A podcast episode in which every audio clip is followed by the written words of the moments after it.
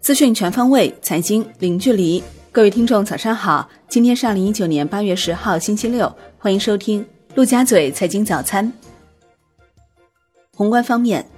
央行发布二季度货币政策执行报告称，要发挥货币信贷政策促进经济结构调整的作用，更好的服务实体经济，运用好定向降准、定向中期借贷便利、再贷款、再贴现等多种货币政策工具，创新和丰富货币政策工具组合，及时化解中小金融机构流动性风险，坚决阻断风险传染和扩散。央行表示，展望未来一段时期，中国经济保持平稳发展的有利因素较多。也要看到，经济运行仍存在一些深层次问题和突出矛盾，对此要客观认识、理性看待、坚定信心、保持定力。物价形势总体较为稳定，未来一段时间物价水平受到供求两端影响，存在一些不确定性，对动态化需持续监测。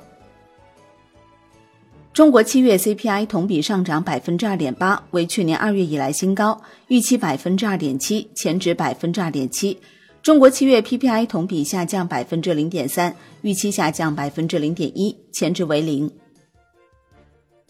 国内股市方面，上证指数收盘跌百分之零点七一，深证成指跌百分之一点三九，创业板指跌百分之一，万德全 A 跌百分之一点零五。两市成交三千八百零七亿元，较上日略有放量。北向资金合计净流入近十四亿元，本周净流出五十五点四九亿元。本周。A 股三大股指均跌逾百分之三，连续两周下挫。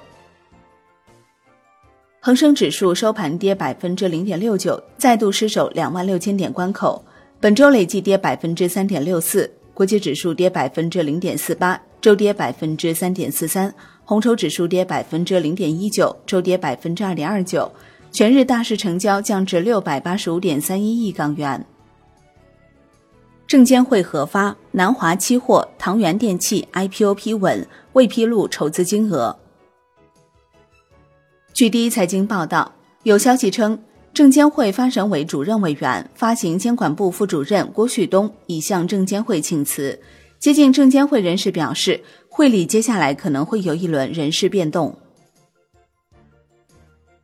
沪深交易所将融资融券标的股票数量由九百五十只扩大至一千六百只，取消最低维持担保比例不低于百分之一百三的统一限制，交由证券公司与客户自主约定最低维持担保比例，并完善维持担保比例计算公式。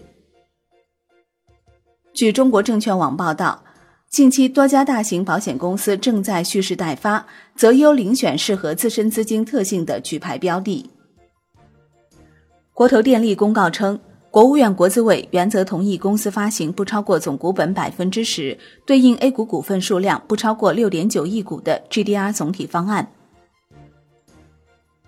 中国恒大预计上半年净利润约二百七十亿元，同比下降约百分之四十九。利润下降主要是由于上半年交楼面积减少所导致。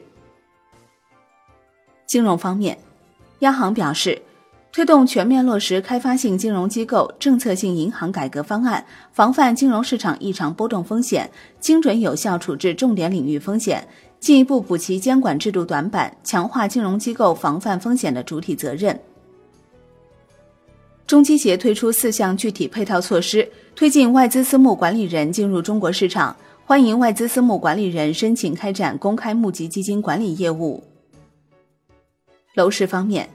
央行表示，按照因城施策的基本原则，坚持房子是用来住的，不是用来炒的定位，落实房地产长效管理机制，不将房地产作为短期刺激经济的手段。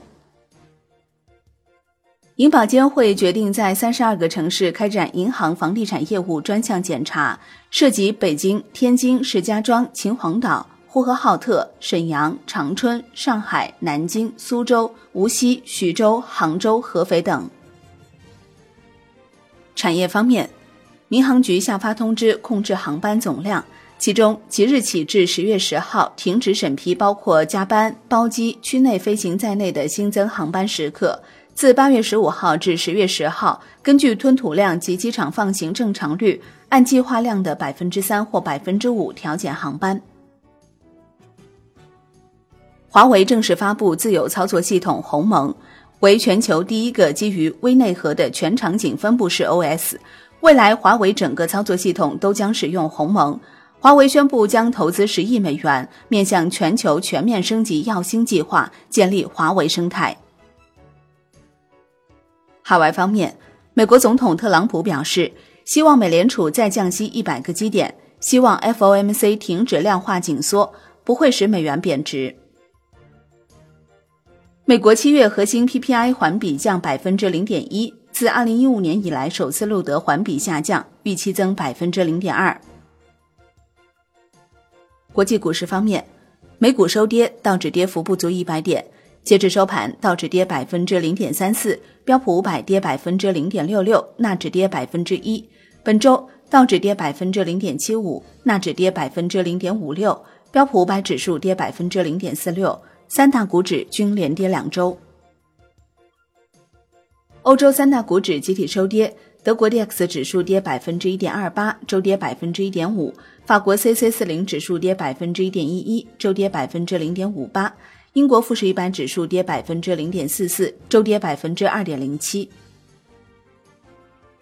商品方面，U Max 原油期货收涨百分之三点二九，创一个月来最大涨幅，本周跌百分之二点五，连跌两周。COMEX 黄金期货收跌百分之零点一，本周涨百分之三点四六，连涨五周。COMEX 白银期货收涨百分之零点零五，本周涨百分之四点一五。伦敦基本金属多数收跌，其中 LME 七锡收涨。国内商品期货夜盘多数上涨，其中焦炭、螺纹钢、热轧卷板、橡胶收跌。尿素期货在政商所正式挂牌上线。政商所非农产品部总监郭淑华表示，暂不开展尿素期货夜盘交易和国际化。债券方面，央行表示支持商业银行发行创新创业金融债券等金融产品，支持境外机构在境内市场发行债券及境内机构赴境外发行债券融资，妥善处理债券回购违约交易，防范风险传染，尽快推出到期违约债券转让业务相关制度安排。外汇方面，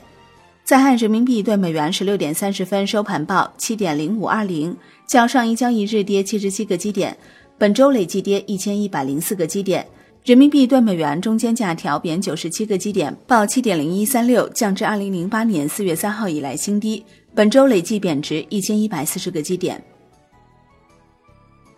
央行表示，必要时加强宏观审慎管理，稳定市场预期。保持人民币汇率在合理均衡水平上的基本稳定。好的，以上就是今天陆家嘴财经早餐的精华内容，感谢您的收听，我是林欢，我们下期再见喽。